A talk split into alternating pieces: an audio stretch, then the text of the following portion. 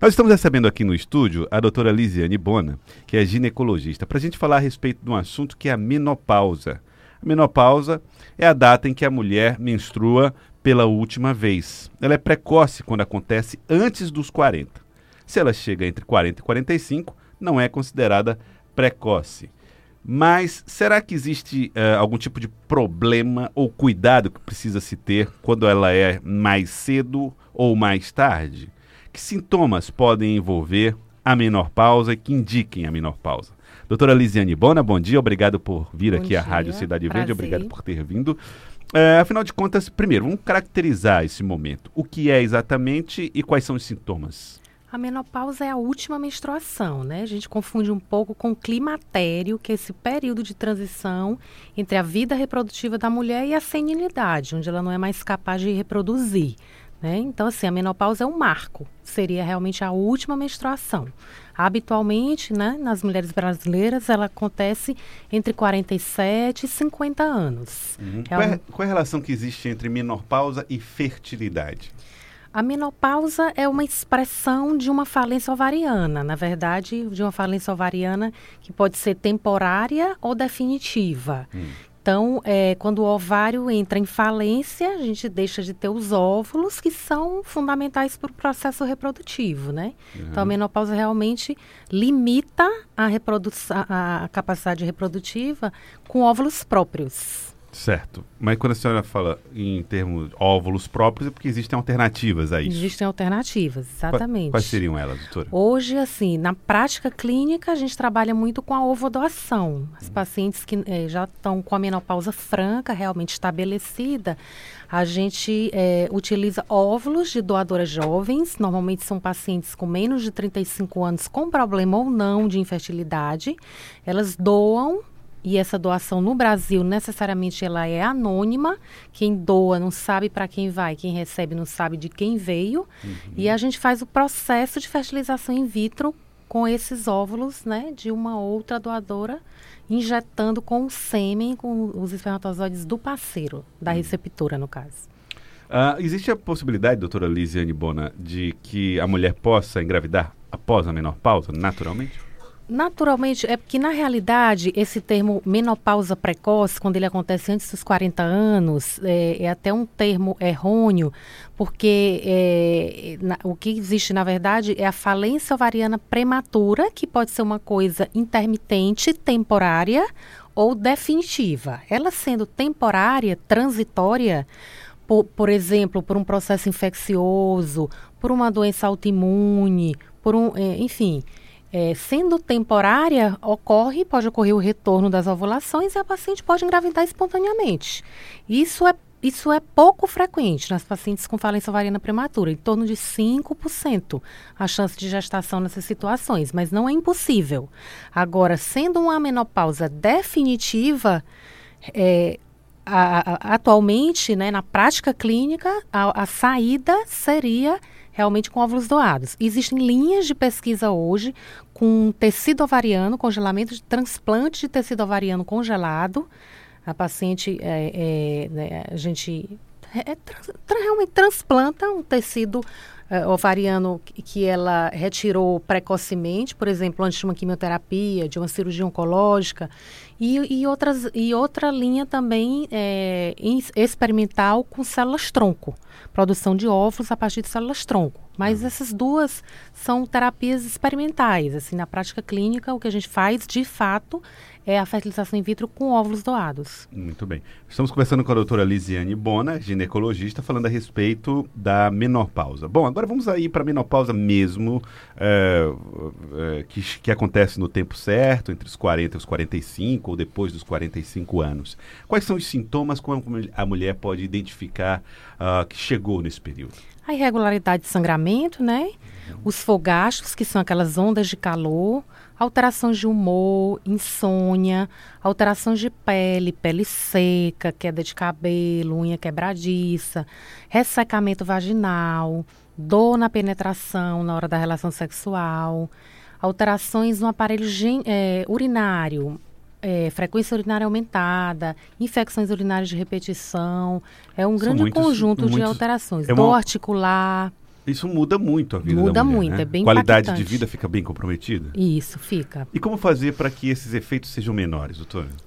É, a reposição hormonal é Uhum. o que resolve na, na gra- na- na imensa maioria, né? A gente volta a ofertar para a paciente o estrogênio e algumas vezes o progestágeno, que são os hormônios eficientes dessa fase. Doutora, e esse período aí, eu, eu- vamos, vamos chamar aqui como leigo, de sofrimento aí, dura quanto tempo, mais ou menos? Ele é bem variável. É, Em média, as ondas de calor, que é o mais sintomático, né, que é o mais é, que é o mais comum, Frequente, né? frequente, em torno de 3 a 5 anos, mas pode durar até 10, 15 anos. É bem variável. Normalmente não demora tanto, em torno de 3 a 5. Ah, Mas aí tem como tratar Tem demora como tratar, exatamente. E a gente fala que tem uma janela de oportunidade.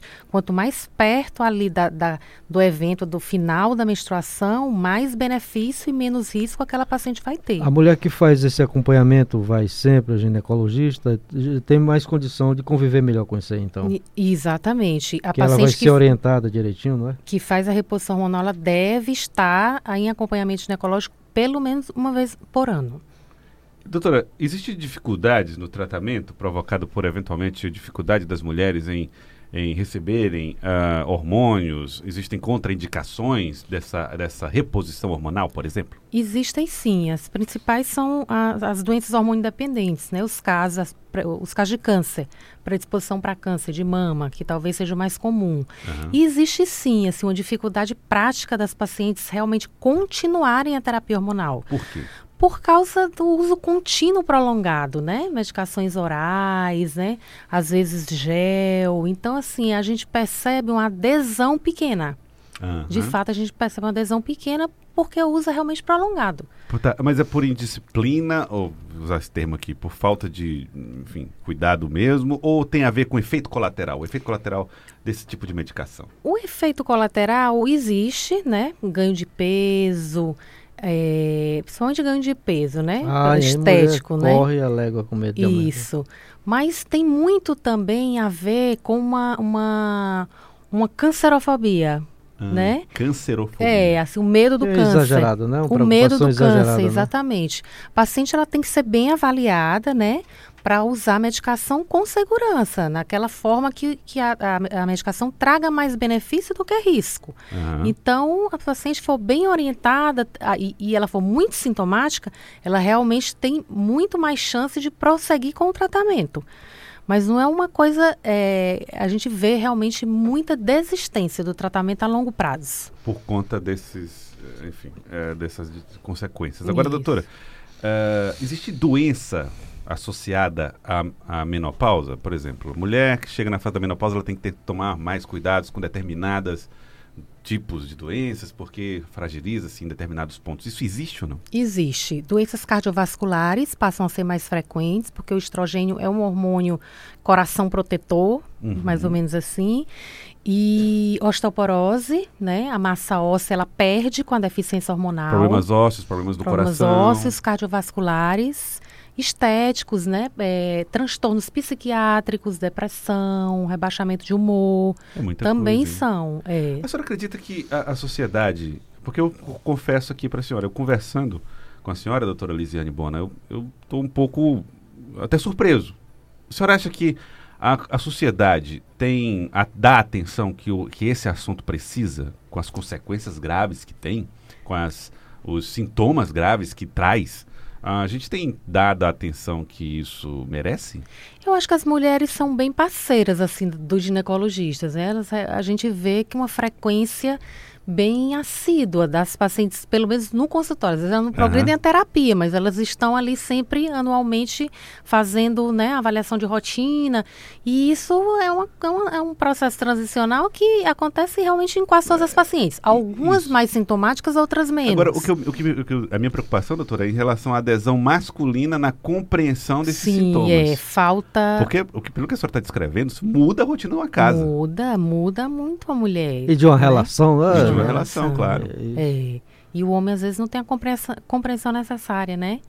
O homem também tem a andropausa, né? Ele também tem um pouco, ele sofre a deficiência da testosterona, né? E ele Sim. tem alguns sintomas, mas é, é muito menos marcante Cobrado, né, realmente. disso, é, né? Muito menos marcante do que para a mulher. Porque para a mulher, a ausência do estrogênio, ela realmente marca biologicamente né, e psicologicamente bem forte. Bem forte. É. A andropausa acontece com que idade? Andropausa em torno dos 45, 50 anos. Aham. Tá aí, olha. É muito importante nós conhecermos esses sintomas, e, e até porque muitas mulheres podem imaginar que estão com a doença grave, e na verdade pode ser um sinal da menopausa, né? Elas precisam estar alertas para isso. Só. Uma coisa natural. Natural. Uma coisa natural. natural. E é isso mesmo, é informação. Uhum. Isso aí é o que está sendo feito agora, a doutora Jane está passando. Isso aqui é importante para para as mulheres e tudo. Agora, em outra pronta, é, doutora, eu não sei se a senhora tem acompanhado essa discussão, a preocupação também com, com gravidez na adolescência. É, qual é o olhar é, dos especialistas sobre essa questão? É realmente uma coisa bem preocupante, né? Porque as complicações obstétricas são mais frequentes, né? E a, o, o, que falta de, de uma forma é, é mais é, ampla é realmente a educação, né? Educação em saúde para esse público, né? As, é, pacientes carentes, especialmente, né? Trabalhar a informação com relação aos métodos contraceptivos. O acesso a esses métodos também é uma grande dificuldade, né? A rede pública, ela oferta alguns, né, aqui localmente, orais injetáveis, mas às vezes elas não se adaptam àquela marca, àquela combinação de substância e elas não têm muita alternativa, uhum. porque não tem grana mesmo para custear, né? Uhum. Então isso limita também a proteção, né? Certo. Agora, sem é, obviamente, sem fazer juízo de valor sobre as campanhas e as ideias uh, de determinadas pessoas, a senhora considera utópica a ideia de uma abstinência sexual na adolescência? Seria uma saída boa? É, ou isso, por utopia, nós precisamos trabalhar ou ignorar essa possibilidade? Como é que a senhora avalia isso? Eu acho utópico, né? Uhum. Principalmente nesse mundo de tantos estímulos sexuais, assim, disponíveis a toda hora, né? É, na internet, televisão, né? É, novelas, eu acho muito complicado a gente segurar isso aí. Eu acho que o caminho é a informação mesmo, né? Uhum. O coito protegido, né? As orientações de transmissão das doenças infecciosas, a vacinação para HPV já entrando aqui na brechinha, na, na, na rede pública, está sobrando vacina, está estragando vacina do HPV, né? É verdade é, isso? Olha e, que coisa importante. E na rede falar. privada a gente não tem isso, mas a adesão às campanhas de vacinação, infelizmente, é, são, são, são pequenas, Olha, tem é vacina é disponível grave, e as mães não vacinam pelas fake news, né? Isso é muito news. grave. Gente, isso é muito grave. A vacinação contra o HPV uhum. é, é, muito importante. Inclusive, começa na infância da menina, não é isso? Isso, nove anos. Nove anos. Então, a partir dos nove anos, as meninas já precisam desse tipo de acompanhamento para garantir a vacinação contra o HPV e o seu, no posto de saúde perto da sua casa você tem todas as informações que você precisa em relação a esse assunto. Estragar a vacina por causa de fake news. O Brasil virou um negócio maluco nesse negócio de fake news que está acabando com a saúde das pessoas. Eu estava vendo um, um, um camarada num, através de uma rede social aí dizendo que é, o, o, coronavírus é o fim dos tempos, que o, a China foi escolhida pela ordem mundial para acabar com o mundo. Não sei, uma loucura inadmissível, que dificulta muito a conscientização das pessoas. Mas trazendo aqui para o assunto, as mães precisam estar atentas a isso. os, os, filhos também têm que ter algum tipo de proteção em relação ao HPV, doutora? E como é que isso pode fazer, ser feito? Os homens, os homens. também. A vacina também está disponível na rede para os homens. Uhum. Tá, então. Então é buscar informações. A idade é a mesma? É 10 a 26 os homens. Uhum. Então todo mundo tem que Isso. se vacinar, buscar informações aí contra o HPV. Doutora, eu queria agradecer a senhora, doutora Lisiane Bona, muito obrigado pela participação aqui conosco. Prazer. No, no nosso Acorda Piauí, trazendo essas informações valorosas demais